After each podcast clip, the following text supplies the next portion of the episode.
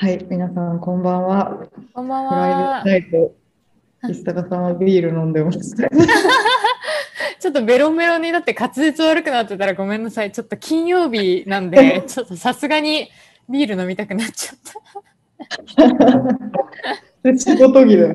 そう、仕事も終わって、忙しい時期も乗り越えたんで、ちょっとごあの許してください。ありがとうございます。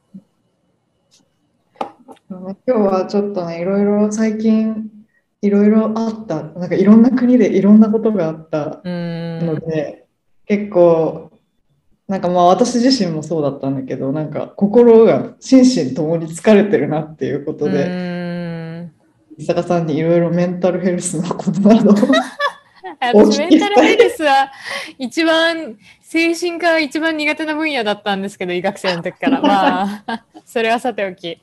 ね、でも本当ね、最近世の中ちょっとやばいよね。なアメリカでもなんかその中絶が禁止される法律が通ったりとか、日本でもなんか、この間結構やばい、アメリカでも日本でも銃の事件が起きたりとか。うんうん。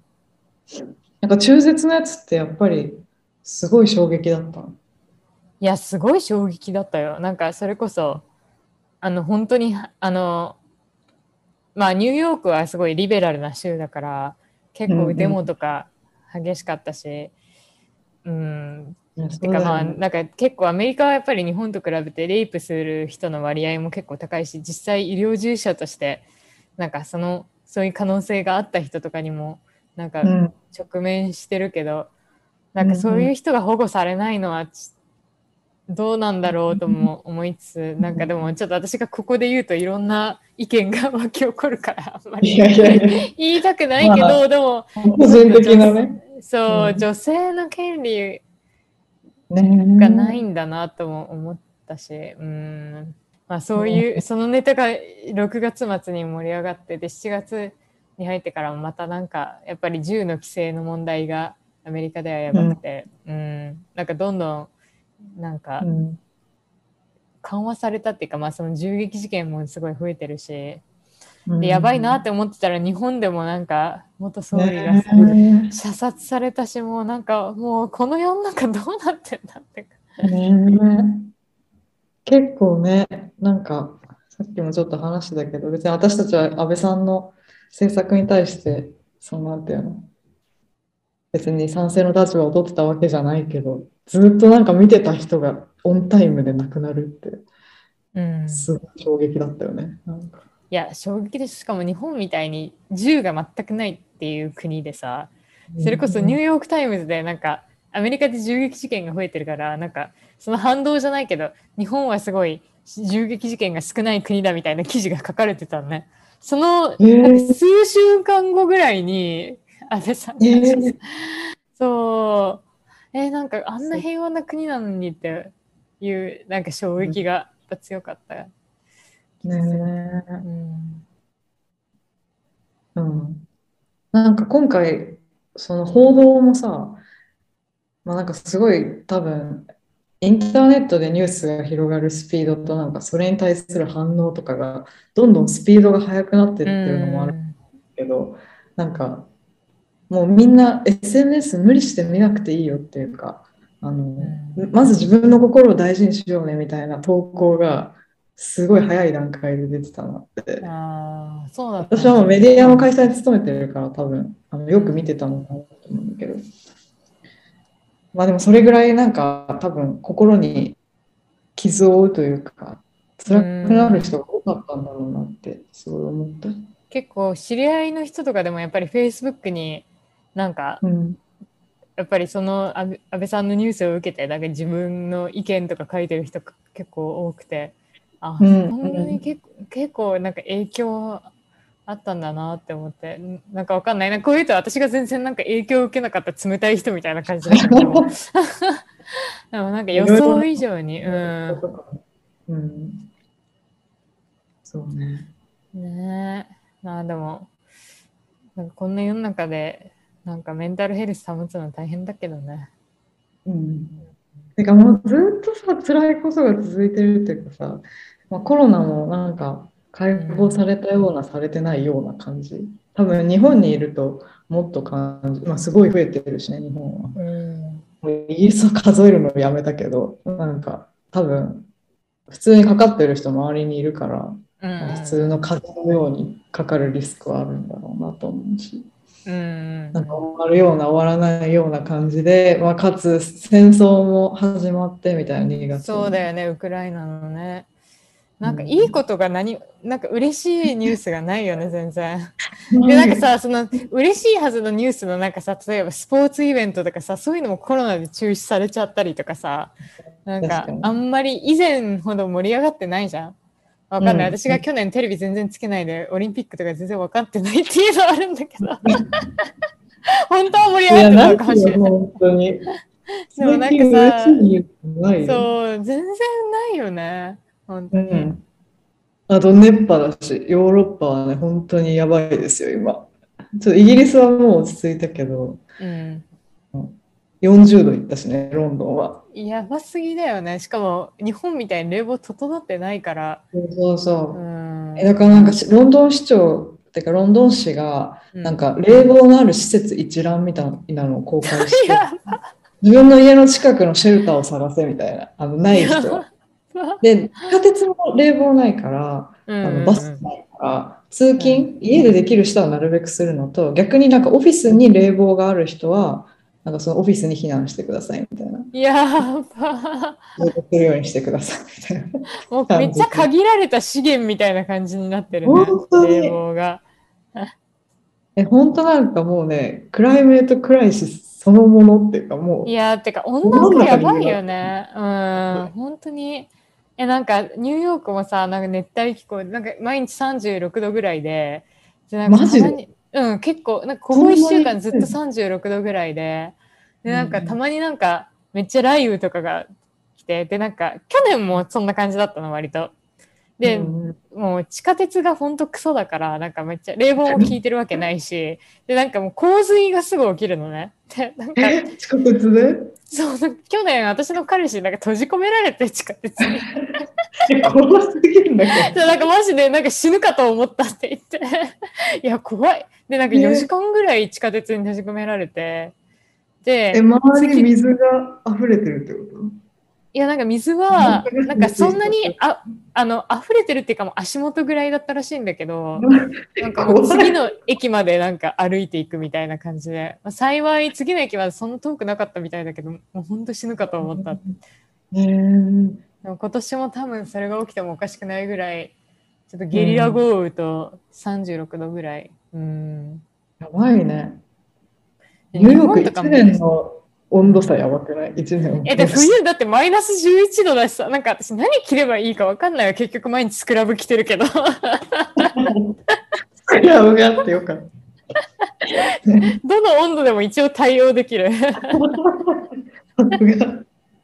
作業着万歳よ。作業着満載だけど、でも、なんか、でもニューヨークがさ、この36度とかだったら、東京とか何度ぐらいなんだろう。ねそうえ。だよね。東京もなんか、なんか梅雨がめっちゃ短かった。短かったわけじゃないのすごい早い段階でさ、38度、37度みたいな。そうだよね。なんか私の家族も、なんか毎日めっちゃ暑暑くてしんどいとか言ってたけど、あ、でも、あ、今 iPhone で見てるけど、一応毎日33度ぐらいだけど、毎日雷マークがある。梅雨が来てる。なんか、ゲリラ豪雨毎日で30度前半と、ゲリラ豪雨週1回で36度、どっちがいいのかわかんないわ。いや、もうどこも辛いね、本当うに。ーん。スペインとか45度とか毎日。やばい、45度？やばいよね。やばいね。いやなんかね、そういうのも地味にあると思う。あの地味にじゃない。結構メンタルヘルスに来る。いや、疲れるでしょ。うん。来る本当なんか生きていかなければいけないっていうかさ、楽しみにしていた夏なのに。いや、わかる。なんかさ、夏、ようやくなんか、外でなんか、もうマイナス11度とかじゃないし、なんかランニングできると思ったら、もうこんな暑くてランニングもできないし、なんか夏外のイベント楽しもうと思っても、いや、暑すぎて無理だわってなるよね。うんうんうん。なんか夫はこの間そう、1時間半のポッドキャストをちょっと短編映画並みに撮った夫は。いや、あれめっちゃ楽しかっ冬の方がいいねあ、よかったよかった。うん冬の方がいいって早い段階で言ってた。なんか街が浮かれてるっていうか、うんちょっとこの地に足がついてない感じが嫌だって言ってて。でえー最初はなんか6月ぐらいはえそうかなみたいな楽しいじゃんみたいに言ってたけど、いやななんか最近わかるようになってきた。なんか浮ついてるし結構もう命の危険を感じるほど暑い日もあるしみたいな。あなんかいろいろなんだろう心が追いつかないって感じ。ーまあね。冷房があんまない中でのさなんか30度台後半で、ね。過ごすの無理だよね。感覚るよ。うん、え、いさかすごいさ、メンタルヘルスが崩れたこととかある？今まで。いやなんか崩れそうっていうか、まあ、しんどいなって思ったけどここ5週間マジで忙しかったから。でも、崩れなかった全然。うん、うん。なんか毎日辛い辛い言いながらなんかせなんか結局友達と愚痴言えば大丈夫だし、ね、話すの大事だ。うん、あとご飯食べるの大事。本当、本当大事。ご飯。ご飯と睡眠ね、睡眠。でも寝られない時もあるよね。なんか不安なこととかが多いとさ。ああまあねこととかが不安だったりとか。確かにまあなんか不安でメンタルヘルスやばいってことも確かになんかうーんあったかもしれないけどでも意外となんかまあねうまい多分コーピングシステムが自分の中にあったんだろうね気づかないうちにうん。うんなんかうまそう、そういうの。いや全然意識してないんだけどなんか結構、のうんやっぱ友達に愚痴ってるからかな。えメグはある？メンタル？やばいとか、メンタル。あ、でもなんか一、新卒1年目で激務だった時は結構やばかった。ああまあ確かに激務の時はね。激務新卒で、1年目はね。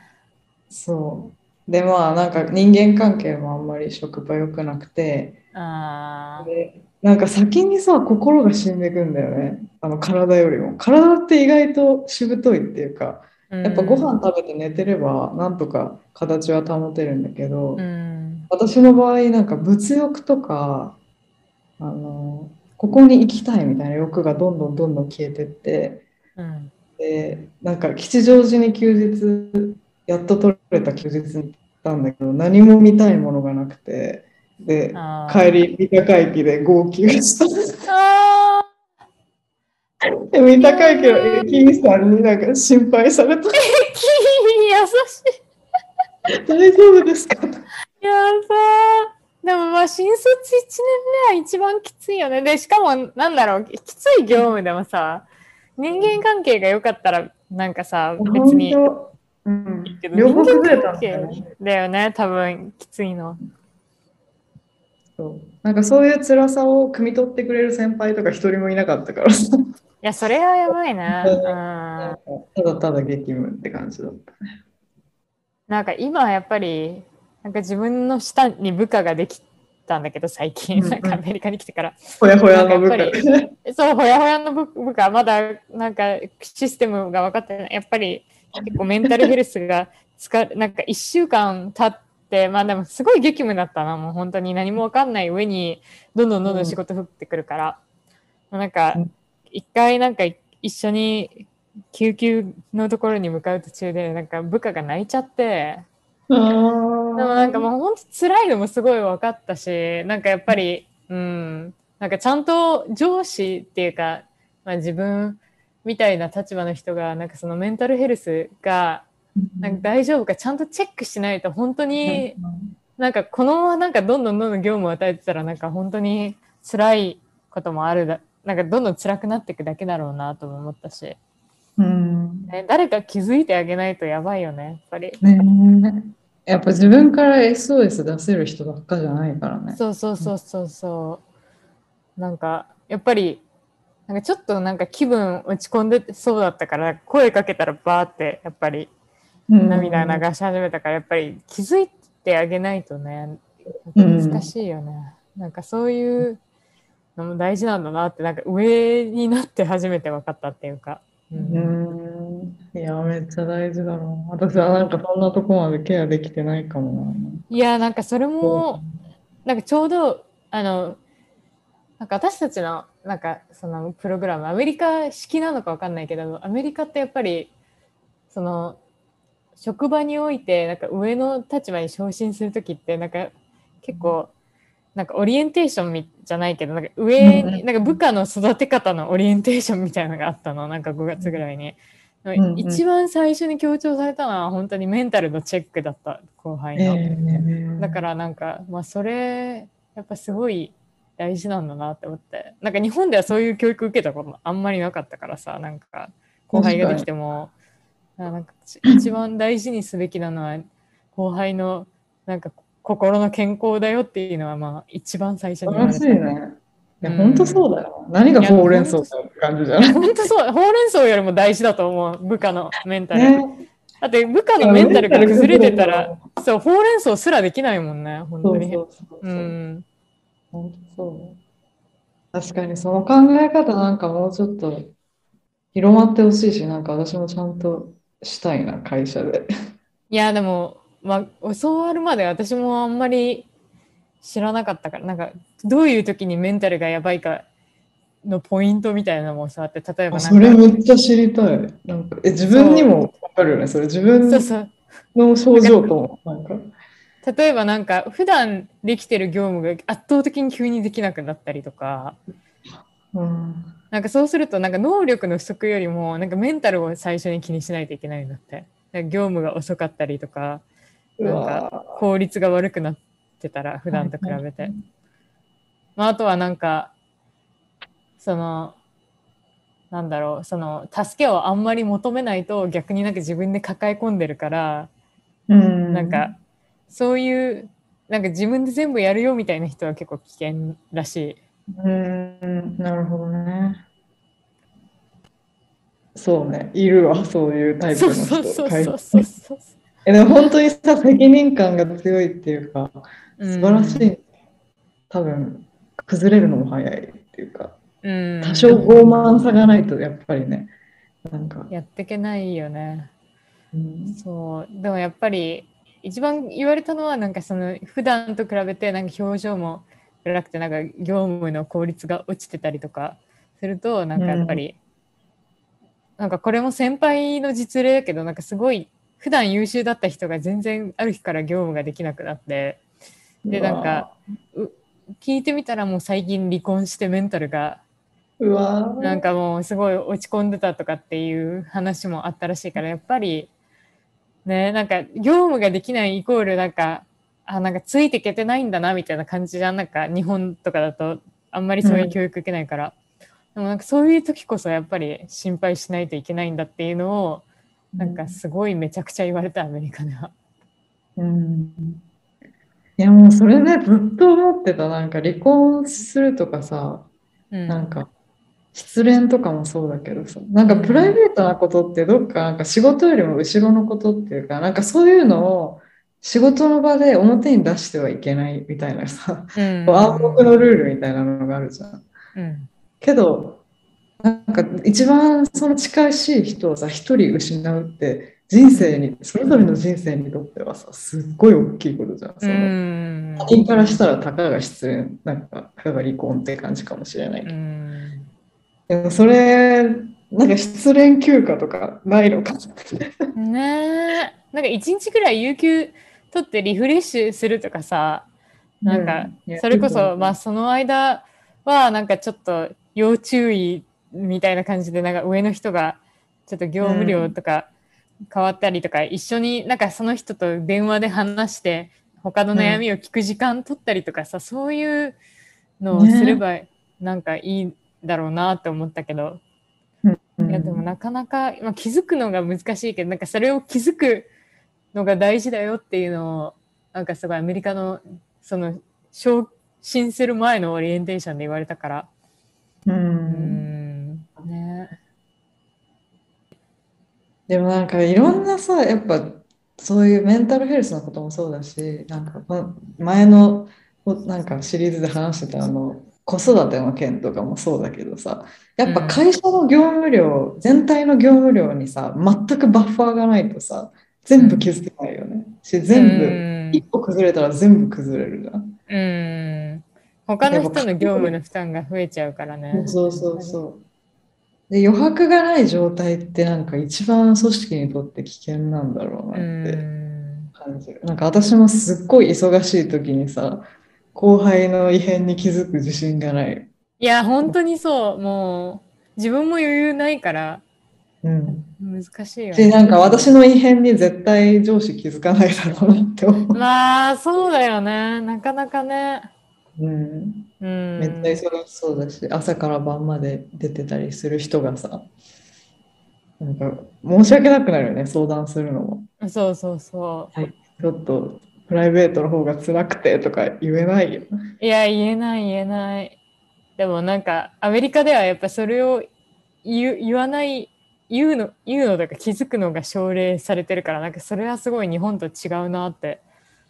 あ、言ってくれてありがとうみたいな感じになる。そうそうそうそうそう、言ってくれてありがとうとか、あとなんか、すごい言うのがハードだったと思うけど、なんか、うん、なんかこれから一緒に考えていこうみたいな感じだから、アメリカだと。うんでもそう言ってくれるだけでなんか救われるよね。なんかうん自分だけのことじゃなくなったっていうか。そうそうそうそうそうそう。ね。ねえねえもう今結構在宅ベースになったのもあるしさ、割となんか孤独、それらのもう元々あったメンタルヘルスの問題かける孤独みたいな。いやー、在宅きついよね、多分。その中でなんかさ、ちょっとでもこう人間関係のこじれみたいなのがあったらさ、うん。かなり来るだろうね。ワンいや、ルーム。本当に。いや、それきつい一人でな。受け止めるいいや、無理無理無理無理無理。ねな。その純、純うつ、うつ病ではないけどさ、ちょっとそのメンタルしんどいみたいな時ってさ、どういうアドバイスをするの？いや、てか、とりあえず聞くしかないんじゃないかな。わかんないけど。なんか、あとはやっぱりアメリカだとすごいメンタルヘルスのリソースがすごい多いから、そのカウンセラーとか、あとなんかメンタルヘルスホットラインのなんかウェブサイトとか紹介できるし、うーん。まあ、あとはあ。まあ、うん、なんかその本当に困ってそうだったらなんか中間管理職ぐらいの人までなんかちょっと声かけてなんかシフトとか調整してもらえると思うけど、なるほどね。ねうん、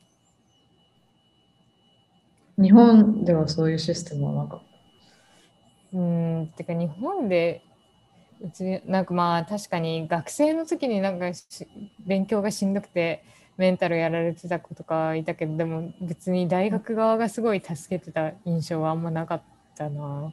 た。で、うん、やっぱり社会人になってからはなんか本当に幸いすごいあの一緒に研修したメンバーすごいいい人たちばっかりだったからなんかうん、辛くなる前になんか別に発散手段がいろいろあったから、うんうんうんそんなことはなかったけども人間関係がやばかったらどうなってたんだろうって思ねうね。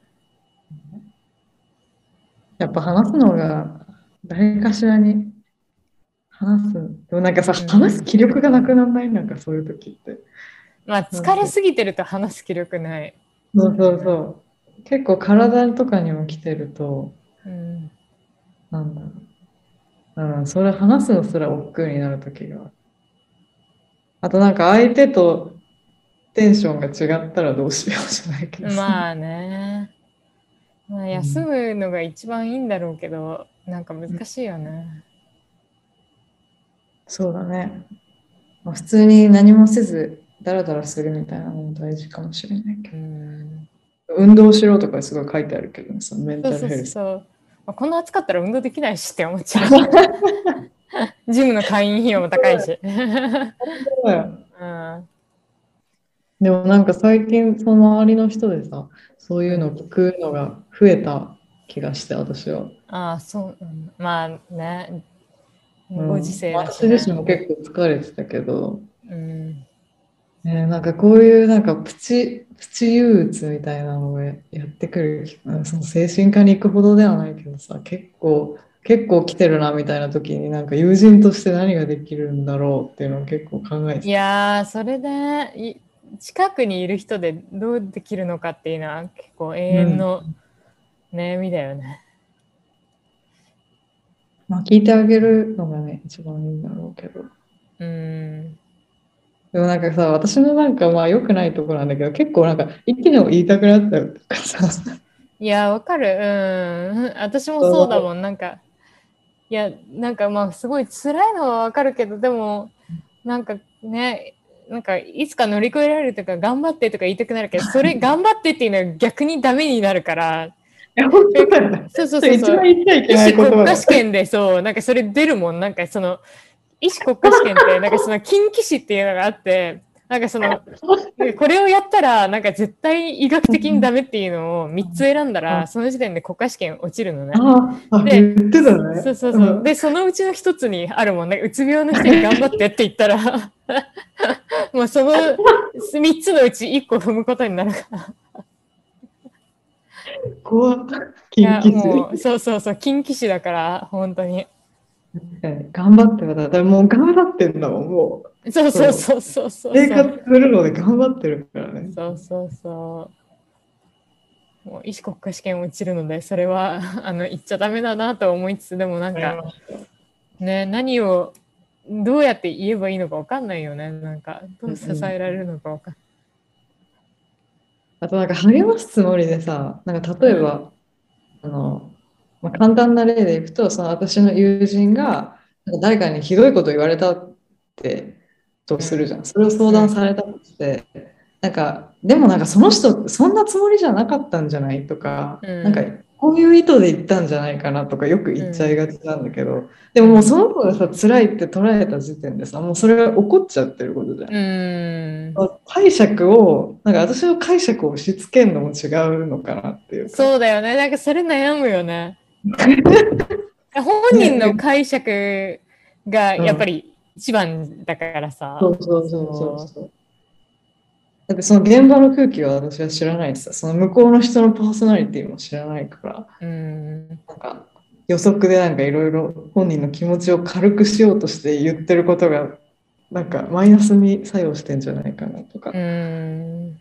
もあるねえ。いや、自分も辛い時になんかれたら、そういうつもりじゃなかったんじゃん絶対そう、絶対そういうつもりだったからって反応したくなっちゃう。あいつ悪意あったから。うんうんうん。まあね、なんかカウンセラーとかがもっとなんかアクセスしやすかったらいいのかなとも思いつつ。確かに。いや、めちゃくちゃ必要とされてる仕事だと思うよ、今。いや、ほんとそう、特にコロナ禍で、この、うん。うんね、なんかもうちょっとカジュアルになるというね、そういう、なんか、大それたことじゃないっていうかさ、そうそうそうそ誰かに、その、全く知らない状況の人に話を聞いてもらうって結構いいよ。う。うん。なんか友達だとさ、相当信仰が深くないと、なんか変に比べちゃわないそういうメンタルの時ってさ、ああ、確かにね。こんなキラキラした生活を送ってる人に言えないなじゃないけど。なあ。確かに相談するのが申し訳なくなっちゃったりするよね。なんかこんな心の闇打ち明けていいのかなみたいな。でもまあ、受け止められなかった時のショックまでさ、リスクを見積もるとさ、もう言わない方がいい。結局塞ぎ込んじゃうだけになっちゃうよね。うんそっか。でも結構なんかアメリカ人みんなす結構カウンセラーの域値低いかも。なんか本当に、うんあとなんかショックを受けやすい気がする日本人よりも。わかんなんかじ、うんなんか、うん、国民性の問題に押し付けたくないけど、例えばなんかさ、すごい、まあ私医療従事者だから言うけど、なんか患者が死んじゃったとかさ、重症になっちゃったっていう時の、なんか、あ、重症になっちゃったんだ、なんか、あ、じゃあこういう治療しようとか、あ、まあ確かにこの状況はすごい厳しいね。とかなんて感じで結構自分も含めて日本の人はなんかそういう人が多かったけどでもなんか結構そういう一つ一つの事件にすごい動揺する人が多くてなんかやっぱなんかこの間やっぱカウンセラーになんか行ってすごい相談したよとかなんかやっぱすごいうん。うん。なんかやっぱり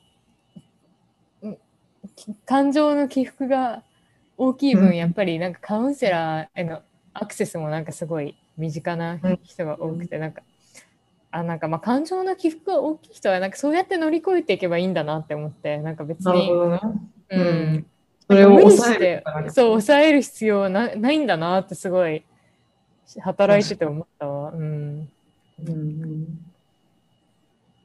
なんかその抑えるのがさ、なんか美学ではないけど、なんか一さも日本にいるとき多分言ってたと思うけど、なんかそんな一個一個も動揺してたらさ、務まる仕事じゃないじゃん。うんっていうその責任感となんか、まあ、両方間違ってないと思うんだけど、うんやっぱなんか感じ方の違いがあるよね、それぞうれの国で。んなんかそそれが別に美学じゃないんだなって思うしなんかそういうなんだろうもっと感情的な人とかなんかうん。うん一つ一つなんかやっぱお受け止め方が一人一人違うしなんかもしそれがきついと思ったらなんか全然カウンセラーとか行くのもありなんだなって思ったし、うんうん日本ではあんまり、りなかったからさそういう場面が。うんうんうん。ね でも私なんか最近結構なんかいろいろこう負のループっていうか、まあ、体の調子と、まあ、心心の調子っていうほどでもないけど仕事の調子とがうん全部悪くなった時があって1ヶ月マジ前くらい。か。うん。それででなんか会社のその社内のミーティングでなんか結構はっきり言ったのねそれを思い切って。なんか4人くらいのミーティングで、いやもうほんと最近だるくてみたいな、辛くてえもう本当やる気も起きないし、なんか、この最短距離でやろうとしちゃって、逆になんかうまくいかないっていうかさ、なんかいろんなケアを怠って、こういうことが、こういう問題もあって、こういう問題もあって、みたいなことを言って、で、別になんか、あの、まあ、上司もすごいポジティブな人だから、なんか、あ、めぐちゃん、そうやってなんか課題を整理できるのがまずすごくて、みたいな、なんか褒められて、別に何も解決しなかったんだけど、なんか意外と、なんか私もそういう状況だったとか、うんなんか、あ、こういうところで言っていいんだなって思いましたみたいな、うんあの、いろいろコメントをもらって、うんなんか、誰か一人が開けばさ、意外となんかそういう人って周りにもいるっていうかうん、ね。うん。そういうとこあるかもみたいな。うん。まあ、なんか、まあ、余力のある人、別に全員が無理して発信する必要はないけど、うん。なんか言うっていうのもまず大事なのかなって。確かにね。で、一人行ったらなんか言いやすい環境になるしね。うん。そうだね、そうだね。うん。いや、会社のコミュニティはね、結構大事だね、やっぱ。確かに。一緒に仕事していい関係でね、うん、恵まれたら仕事も。だって一日のさ、3分の1仕事してんだよ。やばいね、そう考え。で、3分の1寝てるじゃんか。だから起きてる時間の半分を注いでるコミュニティもう相当なんかもう費やしてるよね。うんうん、あとなんかやっぱりなんだろう、なんかすごい、印象としてはなんか真面目すぎる人がななんかリスクなのかなってすごい思うから、なんかもう完璧じゃなくていいとか、なんか100%じゃなくていいって思ったり、なんか手抜きしてもいいんだなって思うと楽になる気がするんだよね。確かに。いうん。や、本当に、なんかその雑な思い切りが大事っていうか、そうなんかもう8割しか終わってないけど、今日は上がろうみたいな天気がいいから、そうそうそうそうそう。そういう決断をできるのが大事。そうちょっと自分のために今日はちょっといいコーヒーを飲もうとかさ、なんか、うんうんもうウーバーしちゃおう、今日は。あ、そうそうそうそう。いや、ウーバー いや、わかる。なんかもう、ウーバーイーツとかもう本当自分のご褒美だよね。ね、いや、本当もう今日は料理も皿洗いもしなくていいよって。いや、それでかい。いや本当もういいよ。もうし学習とか月1とか全然ウーバーしていいよ。うん。なんか別にね、それぐらい自分のために金かけていいよって思っちゃうよね。うんうん。ね。ちょっと甘いものを飲もうとか。うん。そこまでケチってるとマジでやばくなりそう。なんか心が。いやー、ケチはダメだよ。ケチはダメ。なんかもうアメリカインフレやばくてなんか結構ケチってた時あったけど、なんかそれこそ3、4月ぐらいもう結構やばい時期が一回あって、なんかもう夜勤からのなんか毎日10 1日おき15時間勤務ぐらいの時があって、なんかあこれ結構やばいなって思って、もうひなんか太陽を見てなかったんで、なんか毎日。でも、あ、もうこれはやばいって思って、ね、なんかすごい、まあ、忙しすぎてお金使う暇ないから、まあ、節約してるみたいな感じになってたんだけど、うん。もうす、あの、セントラルパークで散歩して、で、帰りにうんなんかもうでかいアンジェリーナのモンブラン買っただけで、なんか、もうめっちゃ結構課金したんだよ。そのモンブラン11ドルぐらいし、日本円で1500円ぐらいしたんだけど、多分。もう、もうそれで回復したから、やっぱ課金と、なんか日光を浴びるの大あってよかったね、そこに。そうそうそう。もうどうしてもなんか高級な美味しいお菓子を食べたかった。うん、いや、大事。いや、うん本当だよね。うん。もう行っちゃおうみたいなのが大事だよね。そうそう。普段なら、えー、もうそう1500円のケーキ、そんなのやめた方がいいじゃんって思ったけど、もういい。うんもう、自分へのご褒美だ。本当だよね。でも必要経費だよね、そういうのは。なんか人生ケチケチれないところだよね。もうなんか自分へのなんかエネルギーだよね、本当に。うん、そこ貯金したとてっていう。そうそう、別に、最終的に見ればその1500円の価値よりも、その、本当だよ、本当だよ。後のね、生産性の方が大事だからね。うんうんうん。いや、そうしよう。なんか、スーパーの安い菓子ばっか食べてないで。そうそうそうそう、たたままにたまにはフランスいい。そう。そう、なんかそれまでは私本当スーパーのなんか安い、なんかこれも美味しいんだけど、なんかチョコがけプレッツェルとか、なんかクッキーとか食べてたんだけど、あなんか美味しいっちゃ美味しいんだけど、なんか本当に疲れた時はやっぱ高級なお菓子が一番効く。そうだね。うん。うわなんかデパ地下行きたいよね、デパ地下。そう、だからもう結局ね、そこはやっぱ日本が圧倒的なんだよね。手軽にアクセスできる良質な高級。なんかこの間もさ、そうめっちゃさ、なんか1日おきのなんか15時間シフトみたいなのがなんか4週、うん5週間続いてたのね。めっちゃ大変だったけど、その4週目に、まあ、なんか、仕事結構残業もあるけど、もうなんか今日はもう7月4日だし、アメリカの花火もやってるし、友達の家に行こうって言って、もうなんか、もう仕事のことを無視して、もう自分の健康を心の健康を優先で花火見に行ったの。さあうん友達の家になんと、もうトラヤの洋館があって、嘘でしょ？そう。過去中国系アメリカ人なんだけど、そう、あマジで、もうそのトラヤの羊羹食べたら私もマジ回復した。確かに。どうやら日本にジープしたさそう友達が買ってきたらしいけど、和菓子大事。和菓子大事。いや、もっと買ってくればよかったな、いや、羊羹と。本当に。うん、すぐ食べちゃった。お義理のお父さんにも羊羹もらったのに3日ぐらいで食べた。いや、もう羊羹やばいよな。も合うなとか言って、コーヒーでも日本茶でも合うなみたいいや、わかるわかる。なんかさ、めっちゃ甘いけど、なんか、そういう、くどくなる甘さじゃないよね。な。そうそうそう。そすごいよ、本当トラヤの職人に感謝して、もう足向けて寝られないなって思って。う。本当に。なんか楽することとかそういう、なんだろう、ちょっとラグジュアリーな気分になることに罪悪感を抱いちゃダメだね、そういう時期は。そう、辛い時こそ、高級なものにちょっと投資するのは大事だよね。確かに。あとなんか、この間ちょっとステーケーションしてきた。あの、ロンドンのホテルで。そのちょっと疲れたから。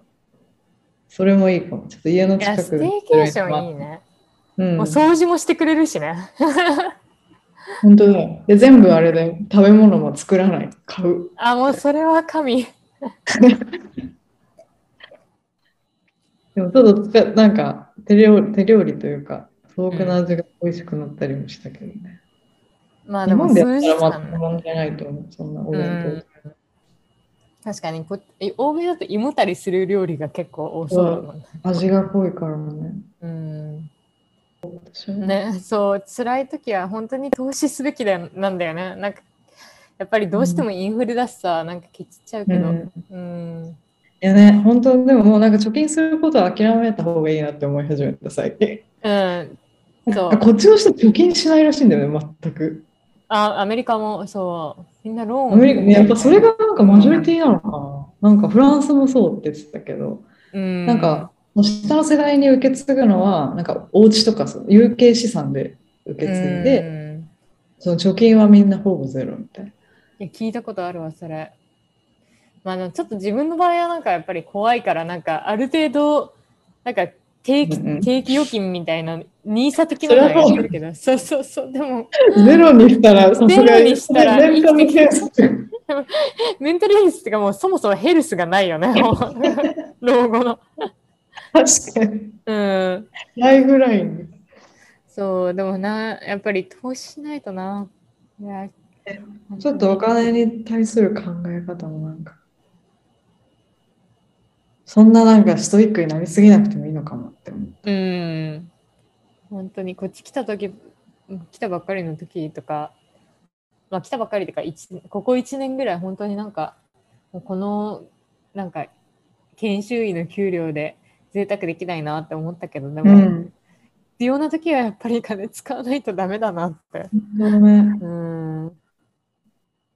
トラや洋館手当とか欲しいよね。ね Wi-Fi。本当に。えトライ輸入費、輸入手当欲しいわ、本当に。てか、マジトライは作ってほしい、本当に。アメリカに。え、トラはないの？ニューヨークに。あのね、源キッチンワンはあるの。トライはない。え、源キッチンはロンドンにもあるんだ。あ、そうなんだ。でもマジで、源キッチンワンのなんか、どら焼きとかも全然、あのいい。そう、生き返るための具材になるから。うんうんうんうん。そうね。ただ、なんかデパ地下みたいに本当まとまって一箇所にないからさ、なんか、ああ、買いに行かなきゃいけないんだ、そう例えばなんか、アンジェリーナのモンブランと、その、源キッチンワンのどら焼きで迷ってたら、なんか、同じ建物の中にないから、なんか。見比べられない。そうそうそうも狙っていかないといけない。そう、狙狙わないといけない。確かに。なんかパリだけさ、トラヤがあるらしくて、あ、そうなんだ。ヨーロッパでは。で、なんか、ロンドンにも作ってくれって思ったけど、でも私がトラヤの人だったら 確かにパリに作るだろうなって思って、まあ、確かに。下の超えた人たちに食べてほしいだろうなと。私がイギイギリス人が羊羹の美味しさが分かるかどうかちょっと怪しいもんね。アメリカ人しっかりだけど。すごい、なんか、あの、なんか、なんだっけ、前、石坂がさ、小豆、あんこの話してなかった？よくあんな淡白なもの食べられるね、みたいな。あ、そうそうそうアメリカのそうそうそうそう。アメリカの友達に言われたわ。うん。ビーンペーストとか全然美味しさ分からないって言わ。いや、お前らマジとりあえず羊羹食べてみろよって思って。いやまずさ、トラヤの羊羹をさ、ビーンペーストだと思ったことはないよね。いや、ないないない。ビーンペーストじゃない。豆をしたものみたいな。もうあんな、あんな素晴らしい羊羹のことをもうビーンペーストって呼んだらもうなんかお、もうダメ、もう。ビーンペーストなんだけどさ、でもまあまあ結局そうなんだけど、でも。でもお菓子はなんか、ちょっと応急処置って感じもするから、やっぱなんか話さないとダメかもね。まあね、話すの先がやっぱり生から持つけどさ。うんそうそうそうそうそう。なさいなんかやっぱり本当に気心知れた知り合いがうんなんかまあ、まあ今は遠くでも話せるからさなんかズームとかでそね。それはちょっと楽だけどでもね話さないとやっぱしんどいよね。なんか全然あれなんだけどさ、うんあのちょっと話飛ぶんだけど、なんかイギリスで私ピルを飲み始めたの。うん。で、なんかだいぶ、あ本当？そう。うん、最近、あ1月ぐらいから。うん。おうおうおううんえ結構メンタル安定した、それで。いや、わかる。うん波がなかった。なんかやっぱり、あ、この時期にうん。来るなって分かったから、うん。なんか痛み止めも事前に飲めるし、うん。本当に確かにメンタル安定した気がする。うん。うん。全然、なんか、えしかもイギリス無料なんだよね。いや、アメリカも無料なんですよ。保険 保険がカバーしてくれてるから。そうそう、保険がカバーしてくれてる。え、もうぜ全部の国でそうなってくれるといいなって感じなんだけど。本当にピルマジで最高。なんか今まで、なんか高校生の時になんか一回飲んだの？ピル、なんか不純。あ、そうなんだ。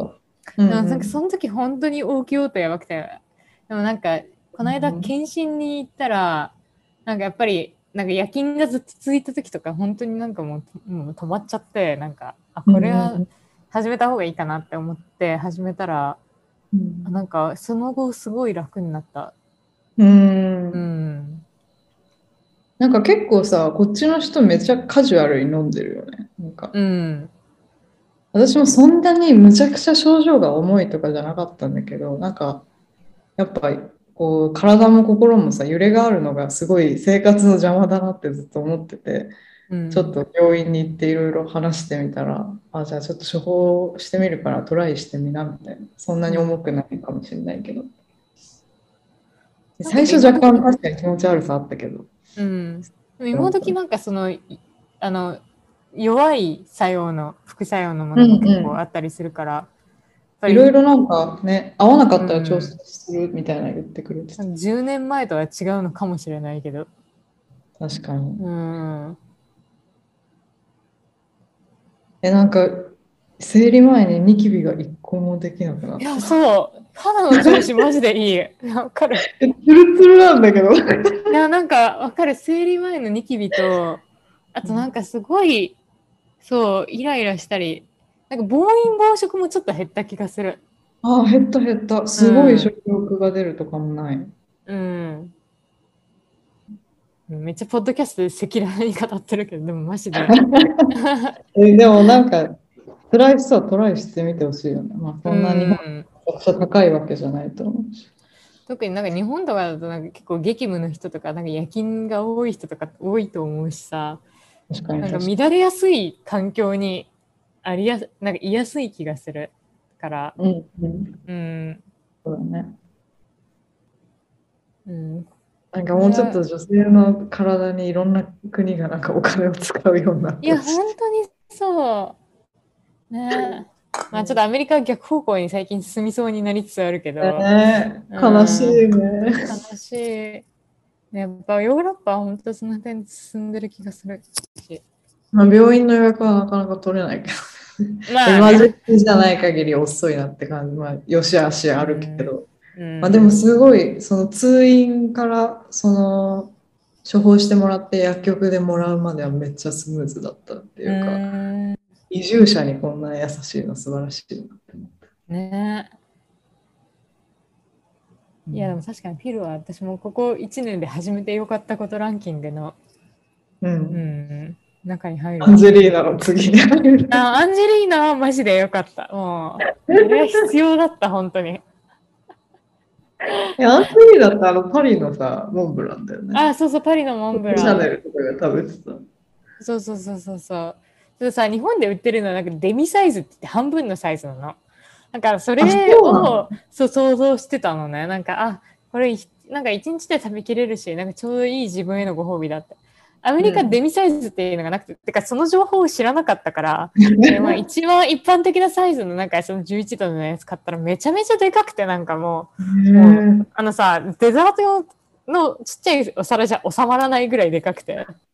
え、でもなんか武蔵境駅とかにも売ってたけどね、アンジェリーナのモンブラン。そう。てか普通に別日本ではどこでもアクセスできたのにアメリカではなんかそのそう店舗一つぐらいしかなくて。そう。中心部のそうアメリカっていうかニューヨーク、うん、うんうん。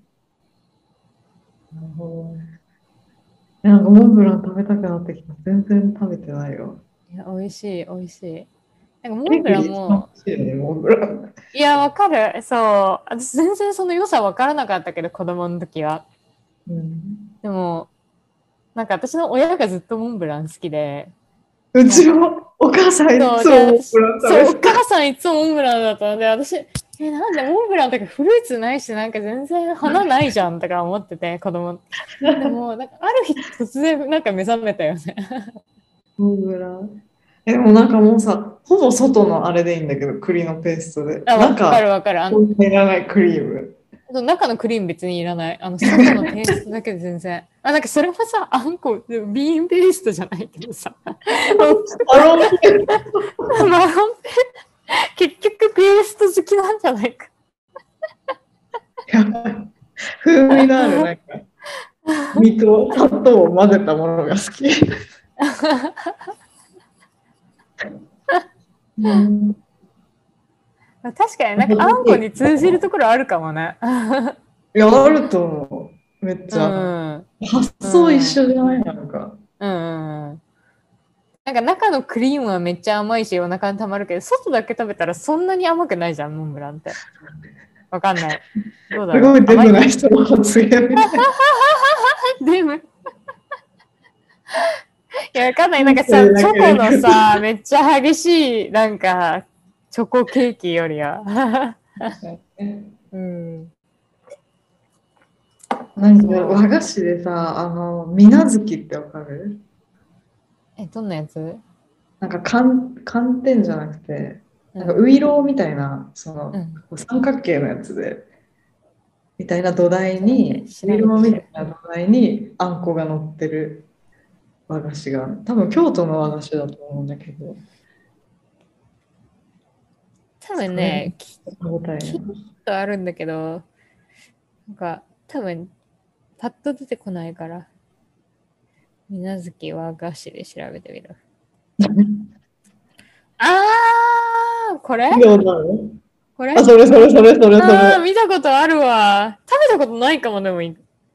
あ、本当？これこれ土台何？一番好きな和菓子なんだけど、え、なんだろう、なんか、寒天寒天、なんかウイローに近い感覚的には。へーえ、しかもなんか、す涼しげな見た目の。そうなんだよ。うん。京都のなんか、6月に食べるお菓子、夏至に食べるお菓子？なるほどね。まあ名前からしてそんな感じだもんね。そうだね、そうそう。えー、美味しそう。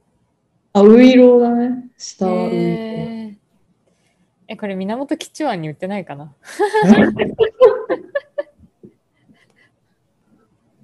え、待って、ロンドンのさ、うん。源吉兆は閉店したらしい。つらあれ？パーマネントリークローズドって書いてあるあらじゃあ、和和菓子食べられるところが？やばい、ない。いや、これはパリまで行かないとダメだな、多分。じゃあ今度の出張の時にトラヤの羊羹買い込むしかないい。や、もう顔、業者のように。なんかパリでさ、パリでなんか大量にバターを買ってなんか電車に乗った人がいたらしくて、うん。あのユーロスターにね。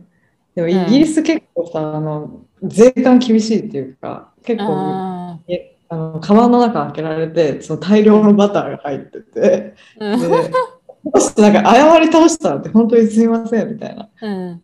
フランスの税関、あの、入出国のところで、なんか、すごい本当すいませんみたいな。謝り倒したら、なんかその税関の人に、おお前バターが好きなんだろうみたいな。それは恥じることじゃない。謝ることじゃないみたいな感じで。励まされた。自信持って。自信持って。感じで言われたみたいな。やばでも多分なんかね、グレーゾーンだよね。バターはなんか、いいのか悪いのかって感じ。まあ、ちょっと農作物的な部分もあるしね、また。そうそうそまあ、トラヤの羊羹は大丈夫だと思うけど、さすがう。に。そうね。うん。多分大丈夫だと思う。あ、そうだ。あと、辻りが結構ある。あの、うちえ、の辻りあるのえ、めっちゃいいる。な。抹茶アイス6ポンドだけど。900円ぐらいです。え、全然でもなんか、疲れた時にはそれぐらい。確かに。辻り行こうかな。辻りでパフェ食べようかな、今週末。えー、辻りなんでモントリオールとかカナダにはあるのに？なんでアメリカにはないの？どういうこと？え、夏休みモントリオールちょっと行こっかな、辻りに。こ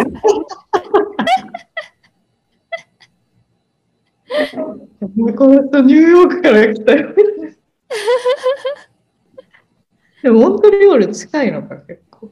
うん、多分飛行機です。3時間、2、3時間ぐらいかな。メンタルヘルスの話が和菓子の話に。いや、でも和菓子はメンタルヘルスの。そうしてほしいわ、和菓子を。いや、なんか精神科の両方に入れてほしいわ、和菓子両方。本当に。これでなんか一日二日は楽になるから。そうそうそう、あの緊急処置として和菓子を入れて、で、その後長期的に誰かと話す。じゃあそんな感じにしますか、今日は。和菓子の話ばかりでも申し訳ないわ、リスナーに。日本にいる人からしたら別になんてことはないよ、和菓子。もうどこでも手に入るトラヤなのね。じゃあちょっと皆さんいろいろありますが、メンタルヘルスには気をつけて、なんか SOS があれば私たちにご連絡をください。確かに、ポテトで、ポテトを聞いて楽になれば。そうだね、こんな奴らもいるんだって思ってくれる。そうそうそう、別に頑張りすぎずにね、こんな、なんか、能天気なお菓子のこと考えてる人もいるって思えば、力が抜けると思完璧を目指さずにね、う。うん。みんなゴロゴロしましょう、週末は。ソッね、パーの上でポテトになりましょう。ポテトになりましょう。じゃあ、